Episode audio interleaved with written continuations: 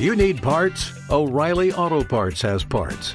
Need them fast? We've got fast. No matter what you need, we have thousands of professional parts people doing their part to make sure you have it. Product availability. Just one part that makes O'Reilly stand apart. The professional parts people. Oh, oh, oh, O'Reilly Auto Parts. Bienvenido. Estás escuchando un podcast de estrategia intelectual. Comenzamos en 3, 2, 1. Estrategia Intelectual te presenta una emisión exclusiva y diferente solo para ti. Solo para ti. Disfrútala y sé parte de esta emisión especial.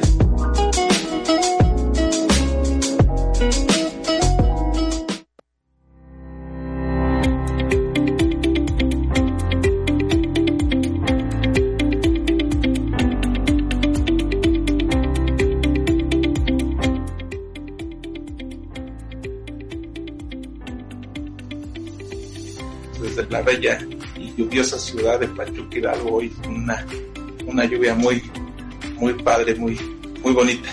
Una vez más vamos a reanudar nuestro programa de conociendo y aplicando las VIPs.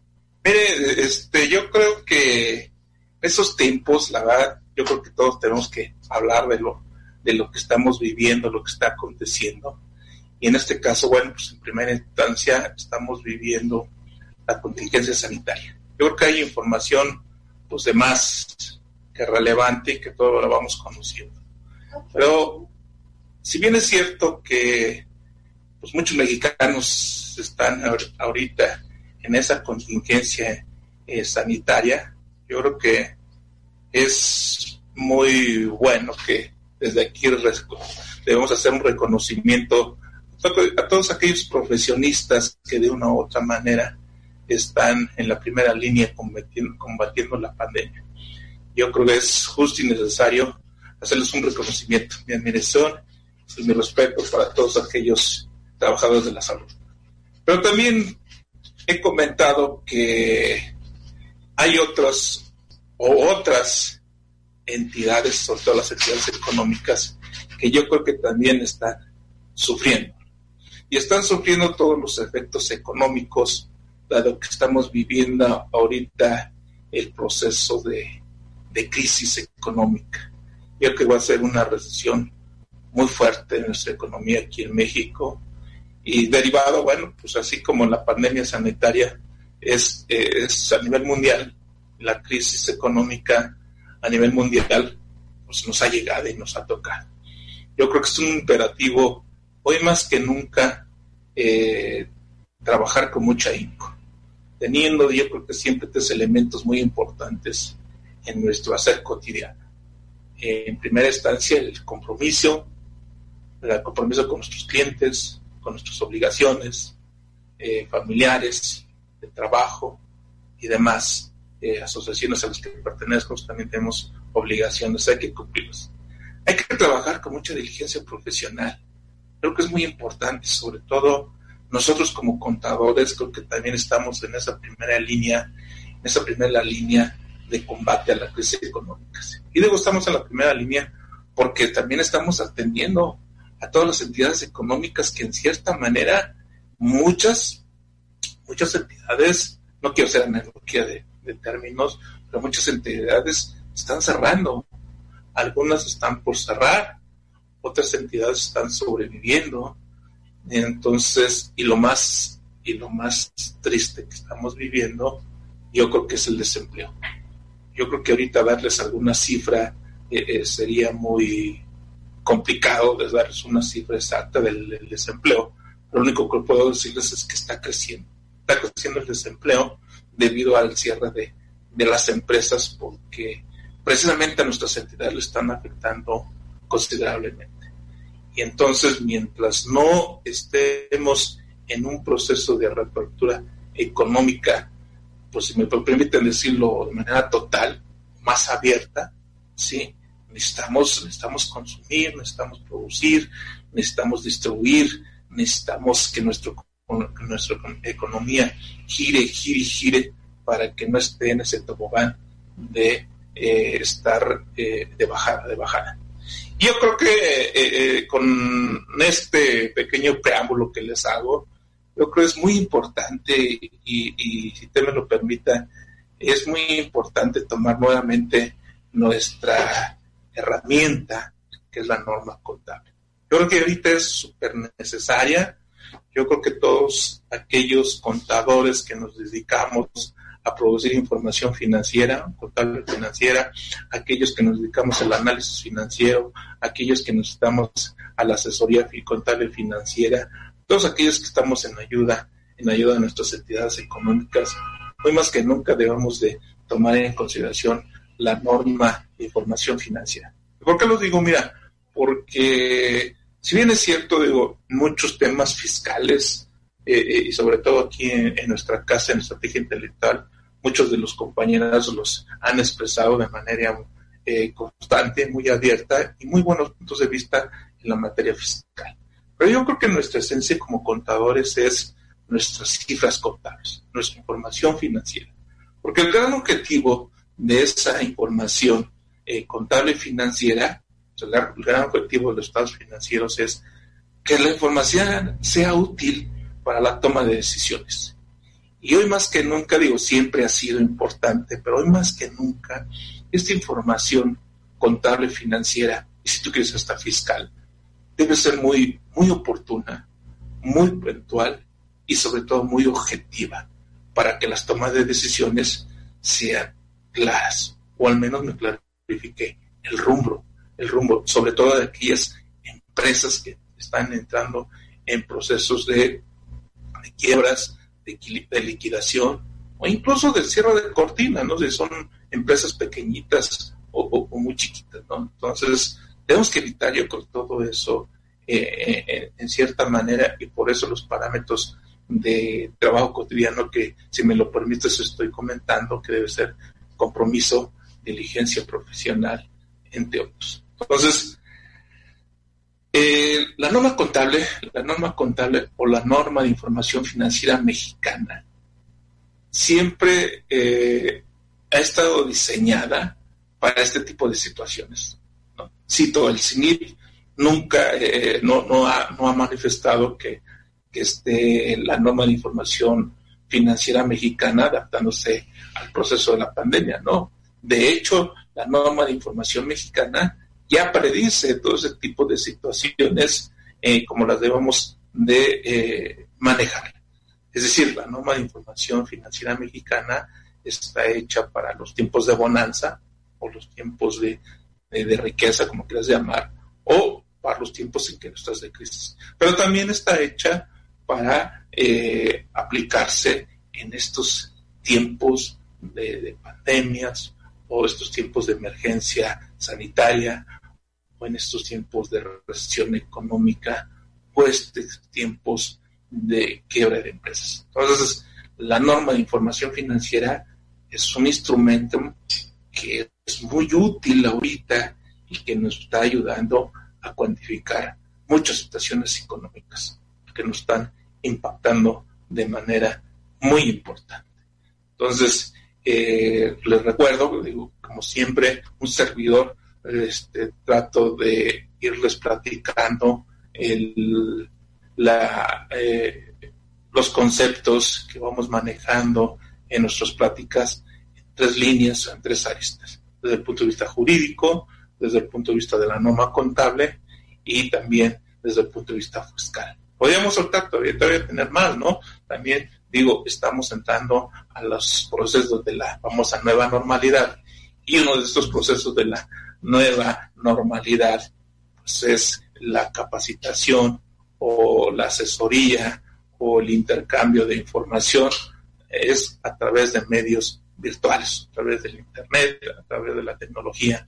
Entonces yo creo que es parte de nuestra normalidad, al menos en, el, en los tiempos presentes. No sé si en los tiempos futuros pues esta, esta normal, no, nueva normalidad nos va a llevar a que todavía estemos de manera presencial. Yo creo que así va a ser y yo creo que así lo vamos a tener que manejar yo creo que todo en sus tiempos y en sus momentos. Entonces, este programa de conociendo y aplicando las NIP, vamos a hablar siempre o vamos a ponderar siempre los temas de la norma contable, pero también podríamos comentar por allí este, temas jurídicos, aunque todos los que me conocen saben que no tengo formación jurídica, sin embargo no desconozco muchos conceptos jurídicos y que por ahí pues me voy a atrever aquí a comentarlos, así como también no tengo eh, eh, la, este, no hablo mucho de los temas fiscales, sin embargo, pues sí me gusta platicarlos en un símil con relación a la norma de información financiera. Aunque de hecho les puedo comentar que mi eh, perfil académico pues es, fiscalista, dado que tengo más en impuestos y por ahí tengo algunos otros estudios en la cuestión fiscal. Porque también debemos estar al tanto de todo lo que acontece en, nuestros, eh, en nuestras leyes tributarias que son muy cambiantes, muy cambiantes. Y bueno, no tenemos que despegarnos del camino, que es la cuestión tributaria. Entonces, este primer tema, pues yo creo que era obligado, obligado hablar con respecto a qué está pasando en las entidades económicas con respecto a todos sus efectos financieros, ¿no?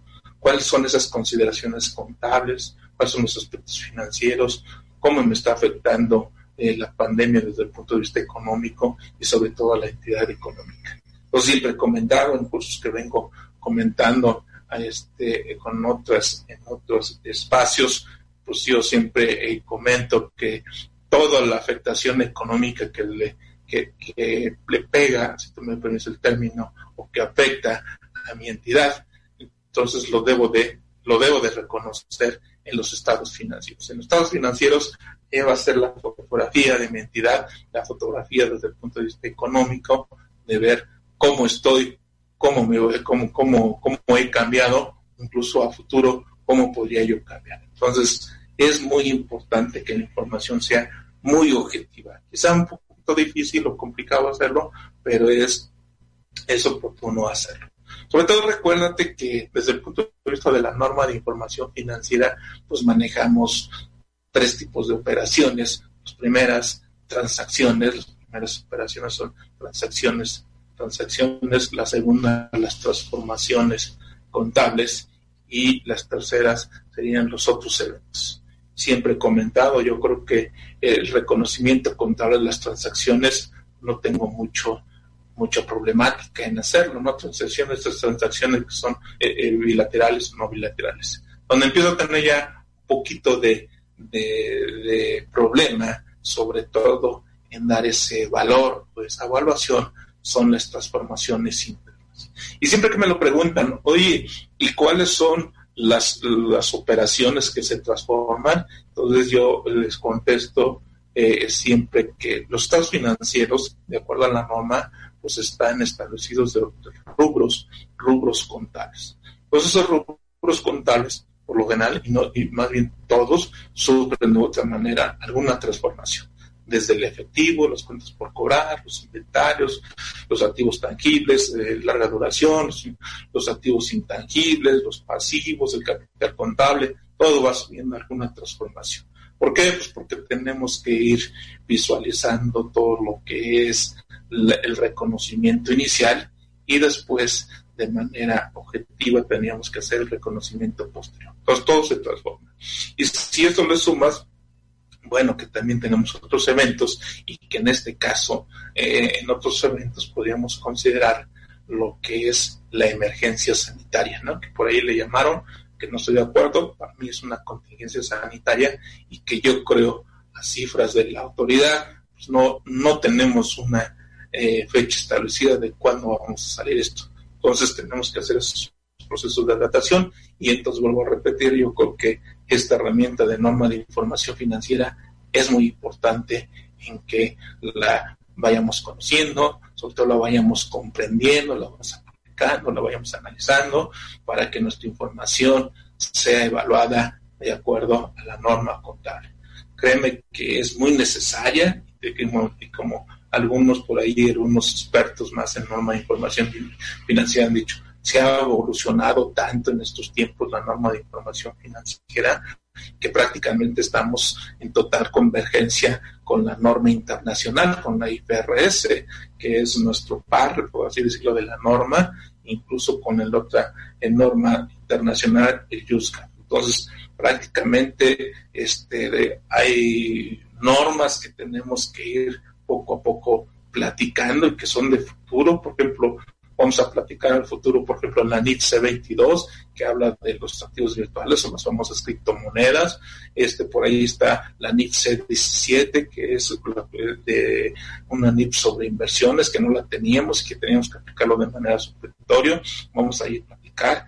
Este, vamos a platicar también del arrendamiento, que sigue siendo un tema eh, complejo, quizás en la práctica podría pensarse que es muy sencillo, pero la verdad es un tema muy complejo porque hay que verlo desde el punto de vista del arrendador, del arrendatario, luego muchas veces, eh, sobre todo en los cambios eh, en esta NIF de 5 que ha cambiado, sobre todo en la parte del arrendatario, que muchas veces todavía no llegamos a comprender como un, un eh, a través de un contrato de arrendamiento tendría yo que eh, registrar un activo, como si fuera un activo, un activo propio, pero realmente no es un activo propio, dado que la NIF o norma de información financiera me habla de control, no tanto de propiedad, que es lo que me habla la línea jurídica. Entonces, hay temas muy interesantes que podríamos ir platicando a futuro. Podemos platicar también la famosa, eh, la NIF de uno que ahorita también es muy importante, que es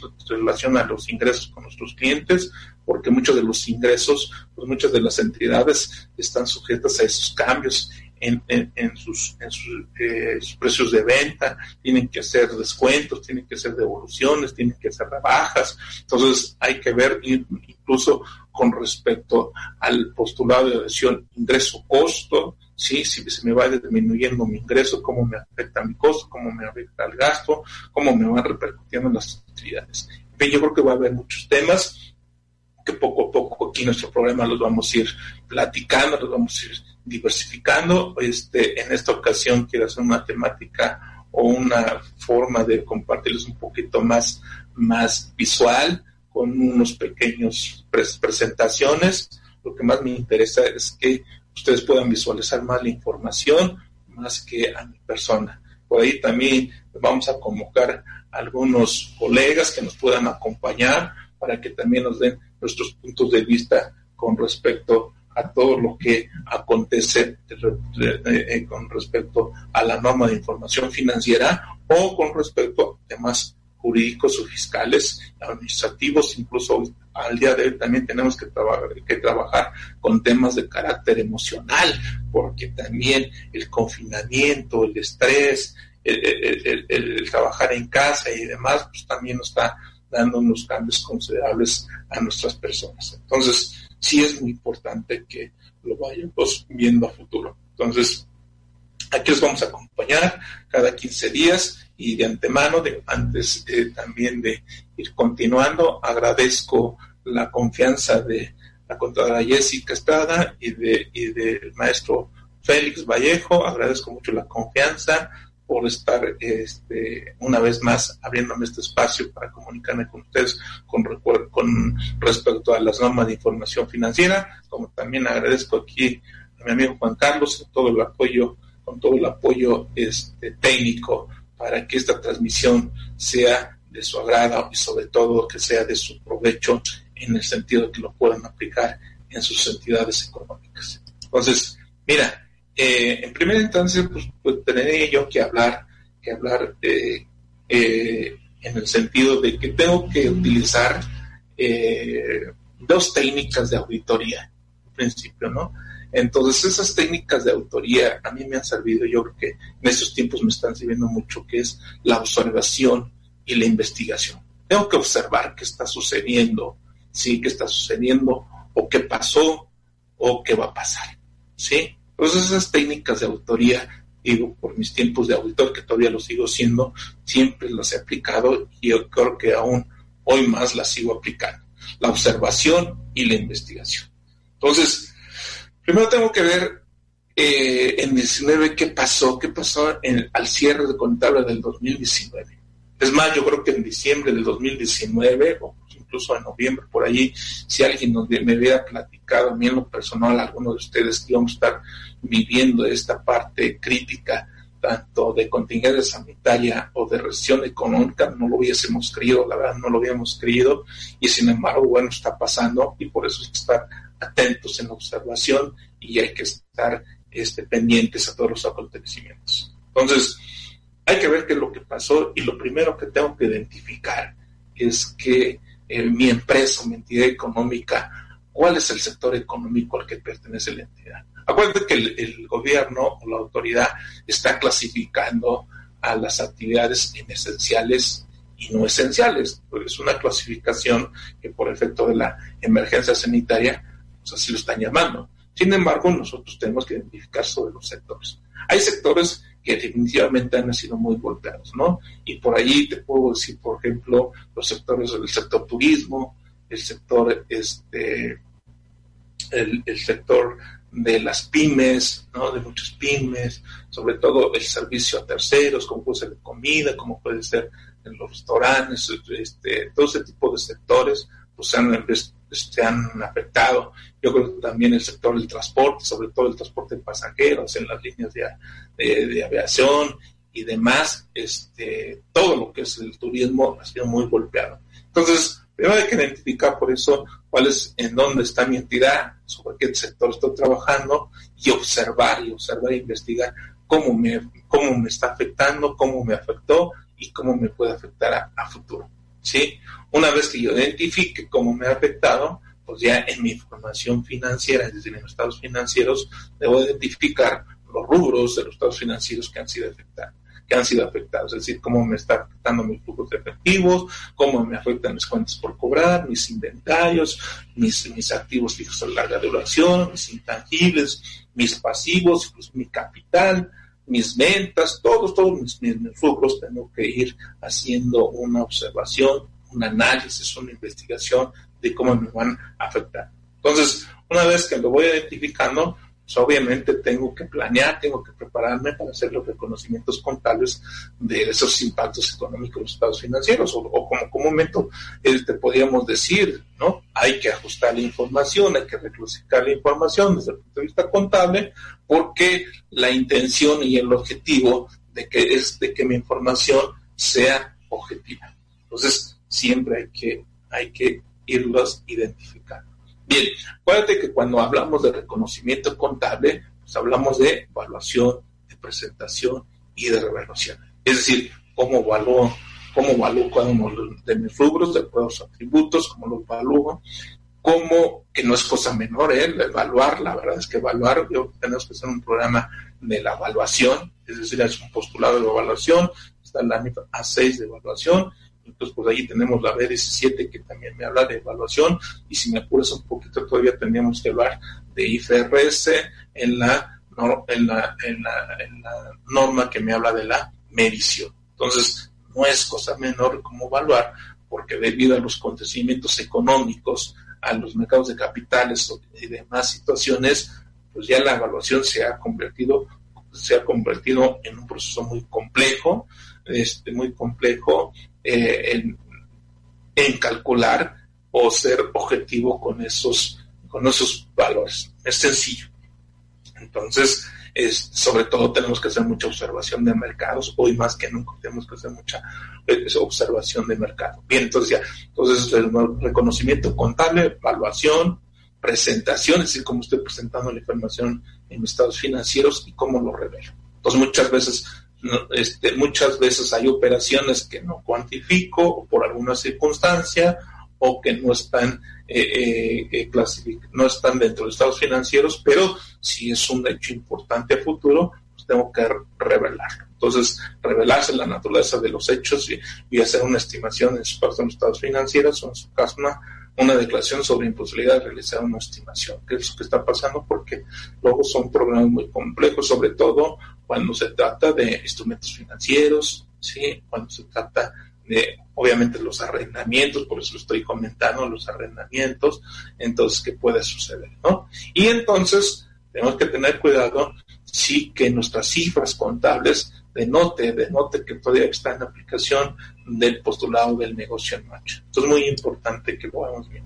Y es muy importante por eso observar cómo cerré mis cifras al 2019 y ahorita cómo cerré, cómo voy al menos al 30 de junio del 2020. Incluso por aquí en estos días, de hecho por aquí nos hemos han platicado algunos de nuestros amigos fiscales como la autoridad pues dentro de los muy pocos apoyos, al menos que de los muy pocos apoyos que creo que la autoridad nos ha dado, es de que todavía nos da una facilidad para reducir pagos provisionales. Es decir, porque hubo muchas entidades que por ahí en el 19 cerraron con números positivos, presentaron su declaración en el mes de marzo, generaron un coeficiente de utilidad y obviamente con ese coeficiente de utilidad tuvieron que generar un pago provisional y si bien es cierto que al, al cálculo de los del mismo, eh, del mismo impuesto, pues tenías que pagarlo, pues me sucede que en este tiempo, por el efecto de la pandemia, pues no tengo los flujos de efectivos y por lo tanto, una de dos, o no te pago, dejo de pagar, ¿qué es lo que pasó? Entonces, se está dando, y que, y que de hecho no es un apoyo, ¿eh? porque de hecho en, la ley impuestos la renta, en el artículo 14, ya se prevía también en la situación de la reducción del coeficiente de utilidad. Simplemente entonces la autoridad está dando la facilidad para que de una manera muy práctica pueda hacerse esa promoción. Entonces, sin embargo, entonces tengo que ir analizando los hechos posteriores, es decir, todo lo que está sucediendo en enero, febrero, marzo, abril, mayo, junio, ¿sí? Lo que vamos de julio, de cómo estas operaciones posteriores me han afectado de manera considerable a mis cifras del 19. Para eso hay una NIF que es muy importante en su entendimiento y su comprensión, que es la NIF B13, que son hechos posteriores a la fecha de los estados financieros. Entonces, este lapso, este lapso de, de hechos posteriores, es muy importante que lo, que lo visualice de esta manera, es decir, entre la fecha, el cierre contable, que en este caso fue el 31 de diciembre del, del 2019, ¿sí? Y la fecha en que ha sido autorizados los estados financieros. Y créeme que hay muchas entidades que a la fecha no, han, no tienen fecha de autorización de esos estados financieros. ¿Cuándo sucede esto? Pues obviamente cuando la entidad, de acuerdo a, los, a los eh, preceptos jurídicos, los socios se tienen que reunir, hacer una asamblea de carácter ordinario o extraordinario, según sea el caso de las entidades. No voy a discutir el punto jurídico, pero se tiene que hacer en donde se pueda plantear cuáles fueron los resultados del ejercicio y una vez aprobados por la Asamblea o el Consejo de Administración, quien tenga que, autorizarlo, bueno, decir se ha cerrado el ejercicio. Pero yo creo que hay muchas empresas que a la fecha no han cerrado y entonces puede seguir ese proceso de los efectos posteriores y que de una otra manera tenemos que ir revelando. Entonces, tengan mucho cuidado con la aplicación de esta NIP B13 de hechos posteriores. También eh, lo que estoy comentando, eh, de que muchas de las entidades, muchas de las empresas, bueno, pues a lo mejor ahorita están eh, este postulado, no lo están viviendo de una manera de una manera factible, como siempre, es decir, que, el, negocio no está en marcha por alguna circunstancia, porque incluso puede, puede, puede suceder, ¿no? Y esto yo creo que antes de la pandemia sucedía, que había empresas que su, técnicamente estaban en quiebra, es decir, que sus pérdidas incluso superaban a su, a su capital social o, a, su, capital eh, de, de, aportación y entonces pues se podía estar en, técnica, sin embargo operaba y entonces muchas veces a preguntas expresa decíamos, oye, contador, pues tu empresa está en quiebra técnica, sin embargo sigues operando, y entonces a contestación expresa decía, pues sí, mientras yo tenga flujos efectivos sigo operando, ¿no? Entonces, ahorita puede ser el caso que a lo mejor esos flujos de efectivo han disminuido y no tenga esa cuestión de que sigan operando. Entonces, es muy importante que dentro de los ocho postulados de las normas de información financiera este que lo vaya, este es muy importante que lo vayamos visualizando en eh, el, postulado de el negocio el negocio en marcha. Bien. ¿Qué es lo que me está impactando? ¿Qué es lo que me está impactando ahorita con esta recesión económica, con esta contingencia, pues lo que más me está impactando, pues disminuyen los, la disminución de las ventas de vinos o de la prestación de servicios, hay una baja de operación en la planta productiva si, que, si es una empresa sobre todo de transformación, aunque algunas otras empresas, bueno, se, se han renovado y están siguiendo operando, incluso han aumentado por ahí sus ingresos, pero no es el caso de todos, pero sin embargo sí ha habido una baja y sobre todo con los nuevos reglamentos o medidas de nueva normalidad o de sanidad, pues esto va a cambiar, ¿sí? Hay que ver cómo eh, se ha impactado en, los mercados, los créditos, los precios, cómo se han disminuido, incluso se han roto algunas cadenas de abastecimiento. Eh, obviamente, lo que siempre hemos eh, visto y seguimos viendo todavía y no sé cuánto más tiempo lo vamos a visualizar, la separación del personal, algunos han hecho convenios o, incluso ver cómo se han afectado sus prestaciones en la provisión social, eh, los activos se han, eh, se han visto, se están deteriorando, ¿sí? Porque incluso algunos, eh, con eso de que estamos haciendo el home el office, decir, trabajo de la oficina en casa, teníamos que llevarnos los equipos, entonces permitido, no está permitido, no es cosa fácil, tenemos que ver cómo lo estamos manejando en las empresas, sí, ver si hay una reducción en las utilidades, al menos a futuro, si, si va a haber posibles pérdidas y si ya tenemos las pérdidas, pérdidas, todo esto hay que valorizarlos. Los aumentos de los pasivos, tenemos pasivos con el sector financiero, con nuestros proveedores, con los acreedores, sí, hoy más que nunca tenemos que ser muy tenemos que manejar de manera óptima los flujos de efectivos en toda la entidad económica, hay que ser ahorrativo y, y siempre lo digo, ¿no? El ser austeros, o el no gastar, eso no quiere decir una buena administración. Yo creo que tenemos que hacer lo necesario y lo pertinente para comprar o gastar en lo que necesita la entidad para que esta entidad se, se maneje de manera óptima, que es complicado y es difícil, pero tenemos que hacerlo. Y obviamente también hay que estar al tanto en el cumplimiento de las obligaciones fiscales propias y relaciones de terceros de mi entidad. Entonces, todo esto, como estaba yo comentando, me impacta a los, a los estados financieros. Me impacta, entre otros, entre otras cosas, me está impactando. Sí, obviamente, cuando hablo de estados financieros, recuerden que eh, en este programa, ni cuando hablo de estados financieros básicos, estoy hablando de los cuatro estados financieros. ¿no? Es decir, hablo del balance general, hablo del estado de resultados, sí, y hablo del estado de variaciones y capital contable, y el, estado de cambios en la situación financiera, que en su momentos se llamó, que ahora se llama focos de efectivo, pero sin embargo, bueno, siguen sustituyendo esos, esos caps.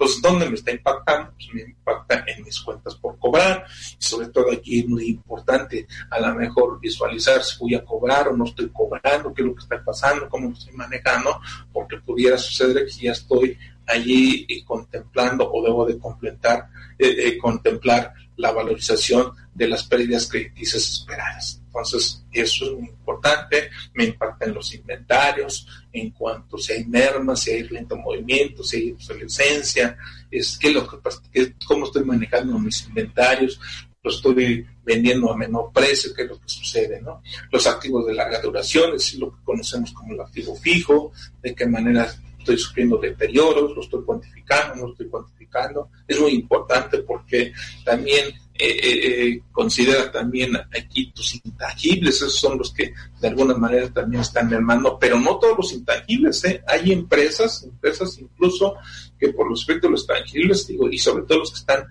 vendiendo a través de plataformas, por eso, o pues están prestando servicios a través de plataforma, incluso se están aumentando de valor en sus partes accionarias, ¿no? Debido al gran movimiento de, ingresos o, generación de ingresos de estas empresas. Por eso te digo, hay que observar quiénes son los que realmente están ganando de acuerdo a sus intangibles o quiénes son los que verdaderamente están perdiendo. Entonces, pues, tenemos que observar, tenemos que investigar, tenemos que checar eh, eh, todos los mercados, es decir, la observación de los mercados. Obviamente tengo que observar todos los pasivos, pasivos eh, eh, que estén generando ahí con mis proveedores, acreedores, sobre todo también el fisco, mis trabajadores, ¿sí?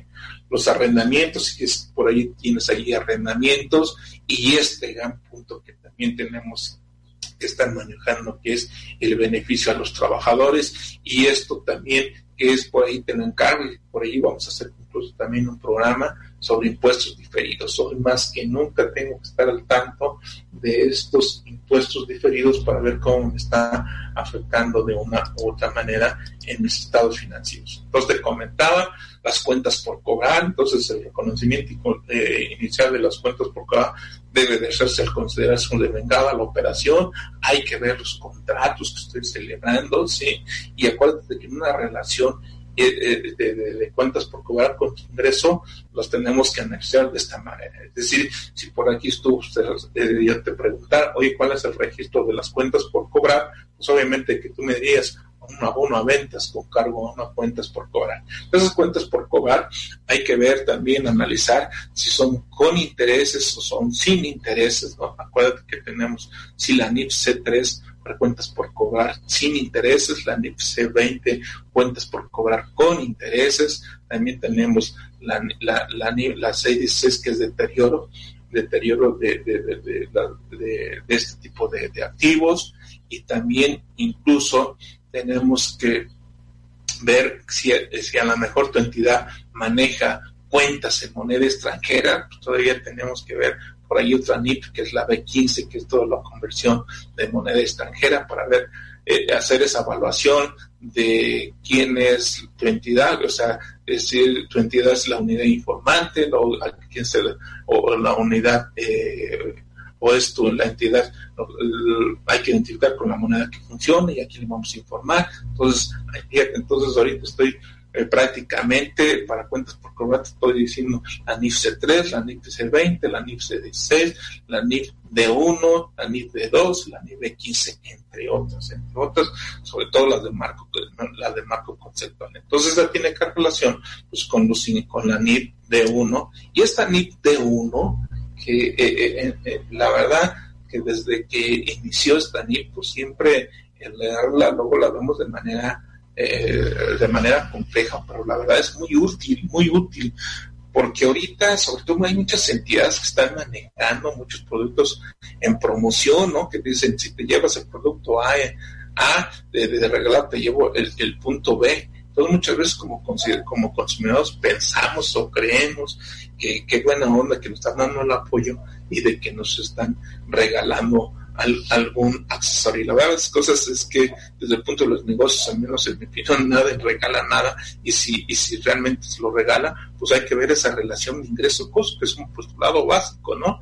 Es decir, en relación al ingreso-costo. Entonces, si yo parto de esta parte de los ingresos, de los ingresos por contratos con clientes, yo lo visualizo en las cinco partes esenciales, ¿no? Primero, identificar él o los contratos con los clientes. Ahora, muchas veces las empresas dicen, oye, pero yo no, yo no, yo no hago contratos con mis clientes porque tengo público general. Bueno, pues hay que ver esa relación también de cómo lo vas manejando, ¿no? Entonces, identificar los contratos. El, el punto número dos, identificar las obligaciones del contrato, ¿sí? Número tres, determinar el precio de la transacción. Y aquí en la determinación del precio de la, de la transacción es donde en estos momentos estoy viendo un efecto este, muy fuerte, porque muchas veces para generar flujos efectivos, pues muchas veces las entidades tienen que, que tienen que dar rebajas, tienen que dar descuentos, incluso algunos clientes, bueno, pues hacen devoluciones porque no van a pagar. Entonces, sí es un tratamiento muy complicado y hay que ver entonces desde el punto de vista jurídico los contratos, hay que ver desde el punto de vista de la norma,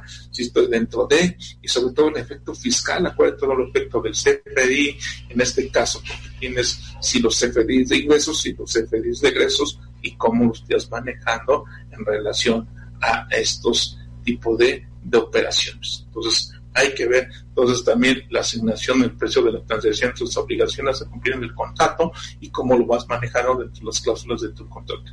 Y obviamente, una vez que estás haciendo el reconocimiento de estas operaciones, reconocer esa relación del ingreso, costo y gasto. Entonces, reconocer el ingreso cuando la entidad satisface una obligación. Entonces, si, si, si observas los tres primeros pasos, pues bueno, pues a lo mejor tengo que observar mucho el riesgo y cumplimiento de los mismos contratos y acá cuando ya doy satisfacción de la, de la venta o de la compra según sea la relación, en este caso estoy hablando de venta, bueno, hay que ver que el cliente tenga el control o riesgo o a lo mejor tú como entidad todavía tienes el control y riesgo. Entonces ahí ya, ya no puede ser venta, entonces a lo mejor estaríamos hablando de pagos anticipados o de pagos a cuenta de. Entonces esto ya se convierte en fácil, se convierte en algo muy complejo y que lo tendríamos que ir analizando. Creo que también más adelante vamos a hacer un programa sobre la NIF de 1 porque sí, sí es cosa interesante, importante, ¿no? Los inventarios, esos los inventarios también yo creo que vamos a hacer más adelante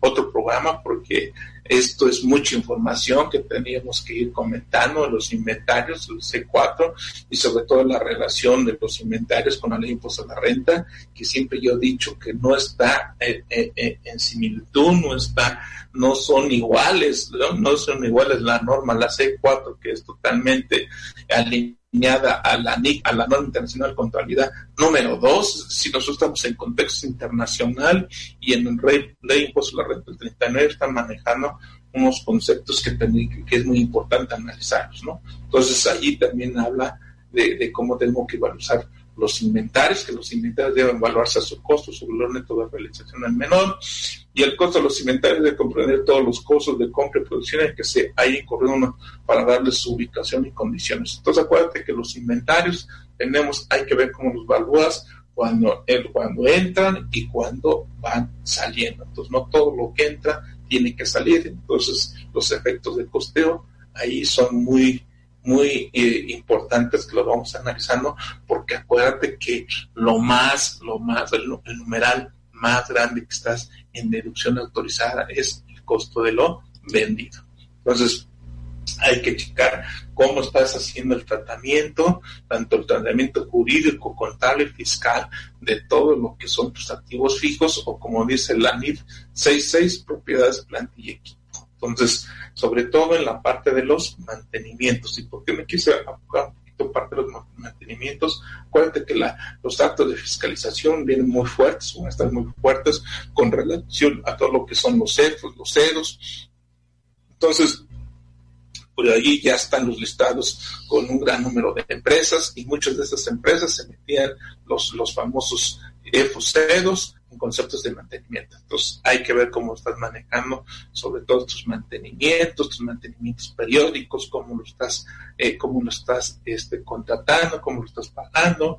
A lo mejor de tus activos ahorita con la nueva normalidad tendrás que hacer, hacer algunas adaptaciones, algunas mejoras y entonces esto implica en que debes de observar cómo vas a captar cómo vas a llevar resultados, cuál va a ser, y dependiendo del reconocimiento contable, eso va a ser el imperativo del tratamiento fiscal. ¿sí? Algunas empresas totalmente tienes que reconstruirlo y, y, tienen que volver a cambiar. Entonces, por eso te digo que yo creo que en estos tiempos es mucho más, mucho más importante pensar de manera financiera, pensar de manera contable, pensar más en mi razón de negocio, pensar más en materialidad de las empresas. No quiero decir que hagas un lado en lo fiscal, no, no, eso es como consecuencia de, pero yo digo, si tú me lo permites, yo te lo puedo comentar en este sentido. Digo, si no tengo razón de negocio, si tengo, si tengo pérdidas, no tengo flujos de efectivo, ¿cómo lo voy a pagar un tercero que se llama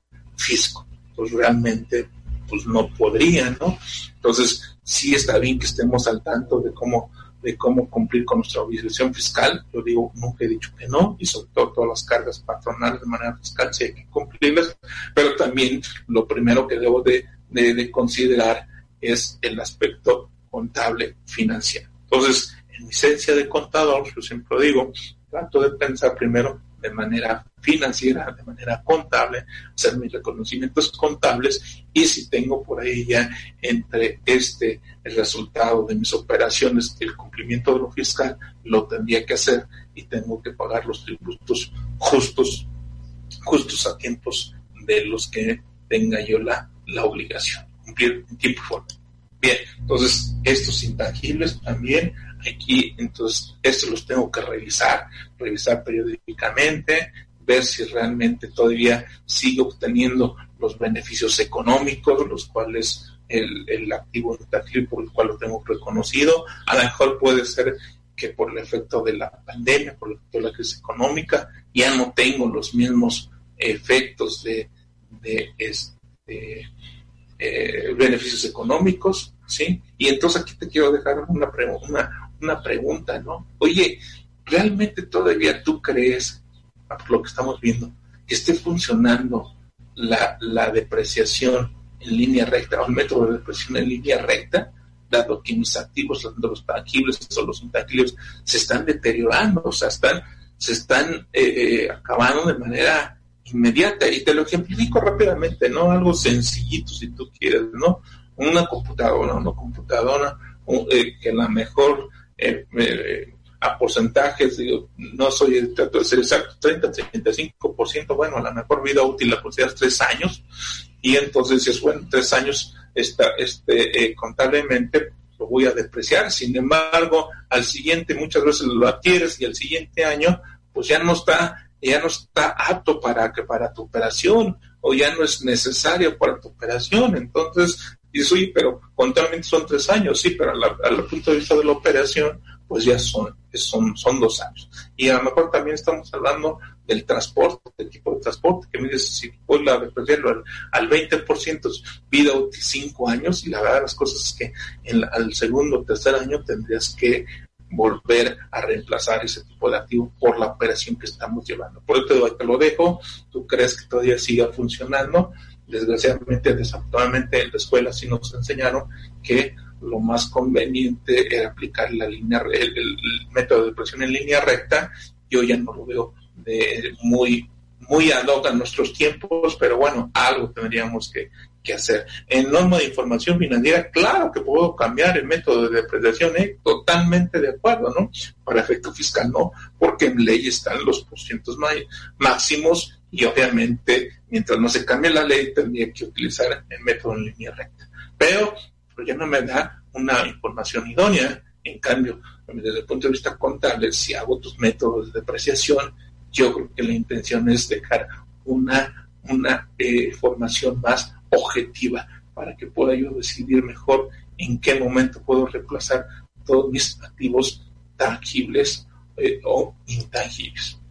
Los pasivos, entonces en los pasivos también es muy importante, sobre todo hay muchas empresas que estaban acostumbradas a trabajar con el mismo apalancamiento financiero o que estaban, eh, que estaban acostumbradas a trabajar con respecto al manejo de sus proveedores y demás o con los con la misma con las mismas eh, entidades del sistema financiero. Entonces aquí es muy importante la NIC 9 que se llama provisiones contingencias y compromisos. Bueno, tienes que visualizarlo porque acuérdate que estos estos esos valores suben, suben como la espuma por el efecto de la contingencia, ¿no? Pero sí tengo que visualizar, identificar cuándo es una provisión, cuándo es una contingencia y cuándo es un compromiso. Entonces, sí tenemos que ir haciéndolo porque esto es, es muy, muy básico, muy necesario, yo diría está obligado, ¿no? Saber hacer las provisiones, si se deben de revisarse y ajustarse para reflejar una mejor estimación, ¿no?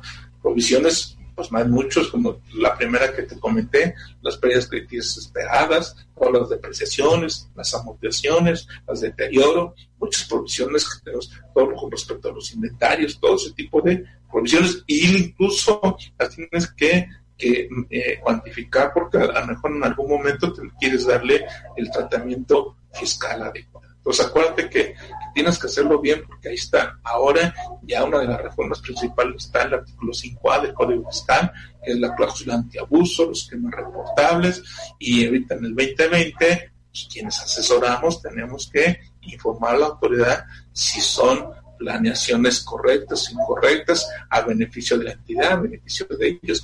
Que, entonces yo creo que aquí la, los, la controversia en este año y los que vienen va a estar muy fuerte. Y por eso te digo que a mi punto de vista la norma de información financiera mexicana es muy útil, súper útil, yo lo digo. Bueno, contingencias deben ser confirmadas solo con la ocurrencia o en su caso de falta de ocurrencia. Entonces, la misma NIF A1 prevé, ¿no? Los riesgos. Riesgos hay bastantes, ¿no? Eh, riesgos de devaluación, riesgos de, mercado, riesgos de crédito, bastantes, entonces hay que, hay, que, hay que aprender a observarlos y hay que saber manejarlos. Los compromisos, compromisos que eh, eh, tengo que puntualizar, que son los acuerdos negociados para llevar determinadas soluciones al futuro. Lo tengo que estar viendo. Es muy importante, yo siempre les he comentado a todos mis colegas, a todos mis colegas, mis colegas que hablan de esa relación de patrón-trabajador, así como hay una norma jurídica que es la ley del trabajo para, para, para evaluar o para eh, ver la correlación de, de mi relación patrón-trabajador, si hay y, todo, toda una serie de, de, derecho común con respecto a esta relación. Obviamente también hay hay todas las leyes tributarias, toda la que desde renta en su, en su carácter de elevamiento, como el Seguro Social, Infonavit y demás, eh, que me regulan ese tipo de comportamientos. Pero la norma, la, la, norma financiera que me tiene que apoyar, ayudar a hacer todo ese tipo de, reconocimientos contables, evaluación, presentación, revelación, definitivamente la NIF de tres, beneficio de los empleados. Entonces, esta NIF de, de, de, de tres yo la, la observo en cuatro grandes rubros que son los beneficios, los beneficios directos a corto plazo, los beneficios directos a largo plazo, la, cuando hay una, existe una terminación, que en estos tiempos es mucho, y el posempleo. Entonces, en los, eh, en los beneficios a corto plazo están todo lo que son los sueldos, prestaciones, causada, beneficios en especie, todo lo que está en tus 12 meses, bonos en los, en los, beneficios a largo plazo, bonos incentivos, primos de antigüedad, virtud diferida, pues más de dos meses, ¿no? En terminación, toda la terminación de los contratos con relación laboral, hay que ver si son por tiempo, eh, este, eh, tiempo definido, o, algún otro tipo de, de, contratos, si son contratos de, individuales, colectivos, contrato ley, entonces toda esa información tenemos que analizarle y obviamente por el posempleo, beneficios por jubilación, retiro, pensiones y que también en estos tiempos ha sido todo un tema, todo un tema que por ahí tenemos que ver. Y obviamente si me si mi entidad tengo muchas afectaciones de carácter jurídico contable, pues obviamente los fiscales también están repercutiendo en esos cambios y con lo que hoy hemos platicado en nuestro programa, pues hay que también identificar sí cómo me están afectando mis impuestos directos, mis impuestos indirectos, sí las cargas fiscales, sí, sobre todo por ejemplo, la ley pues la renta, le estaba ya platicando, la reducción en el artículo 14, la reducción de pagos provisionales, artículo 27, sección este 15, que me habla sobre la, la, eh, los requisitos para deducirlos de los créditos por las cuentas que ya no cobro, cómo estoy manejando, recuerdo el, artículo 27, eh, fracción 20 de mis inventarios, cómo estoy manejando si tengo algunas donaciones, si lo tengo que manejar, eh, el artículo 42 de la ley pues la renta que es muy súper importante ahorita que lo sepan manejar, presión de mercados, por ahí ya presentaron su declaración anual de una revisada, si lo aplicaron o no lo aplicaron, porque muchas veces sí te está afectando a tu entidad, pero no lo estás, lo estás considerando. Entonces, ver esa, eh, todos los esquemas que estoy haciendo por la famosa, la famosa cláusula 5A, todo lo que tiene que ver por materialidad, aquí incluso por allí en, febrero, aquí en Estrategia Intelectual, hicimos todo un curso de 10 horas que hablamos de la materialidad, las operaciones contables. Todos en los puestos indirectos también tengo una afectación en cuanto al IVA, y retenciones a terceros, todas las cargas fiscales, INSI, Fonavit estatal, sí, y municipios, todos, esto me está, me está estado afectando de manera considerable. Creo que es tiempo, este, eh, de que estemos avanzando, es tiempo de que estemos manejando y entonces este, vamos a estar platicando por ello de aquí en nuestro programa de, eh, conociendo las, las NIPS, vamos a estar platicando todos estos temas. Yo creo que como ustedes pueden ver en este primer programa hay mucha información que hemos compartido mucha información de norma de información financiera que lo estamos relacionando incluso con lo fiscal y yo creo que en nuestros en nuestros programas eh, más adelante lo seguiremos con, compartir. este, agradezco nuevamente a, la doctora Jessica, a mi amigo este, Félix Vallejo, muchas gracias por la confianza, por el apoyo. Este, gracias, amigo Juan Carlos, siempre eh, apoyándome en la parte técnica, todo el equipo de estrategia intelectual. También agradezco en esta segunda temporada de nuestro programa de, normas de información financiero. Yo espero que muy pronto estemos también en lo presencial, este, también compartiendo todo este tipo de conocimiento, como es la norma de información financiera mexicana. Y sobre todo, bueno, agradezco a todos ustedes que me están eh, el día de hoy eh, escuchando, observando y espero que el pequeño material que hemos compartido bueno, pues, sea de su, de su agrado y sobre todo de gran aplicación. Y yo los invito a que realmente hagan mucho el estudio de la norma de información financiera mexicana. Nos va a ayudar, es una herramienta muy importante. Yo creo que es una, eh, eh, una norma que está totalmente actualizada, está totalmente en conversión con la, con la norma internacional. Ojalá eh, muchos más colegas hablamos más de norma de información financiera, porque yo creo que es una herramienta que nos va a apoyar, ayudar mucho en los tiempos, en los tiempos de crisis. Por el día de hoy me despido, agradezco mucho su atención, su amigo de siempre, maestro Armando Arteaga Rodríguez, desde la bella y hermosa ciudad de Pachuca Hidalgo, me despido de ustedes. Un abrazo de de corazón para el pensamiento. Estamos por ahí. Muchísimas gracias.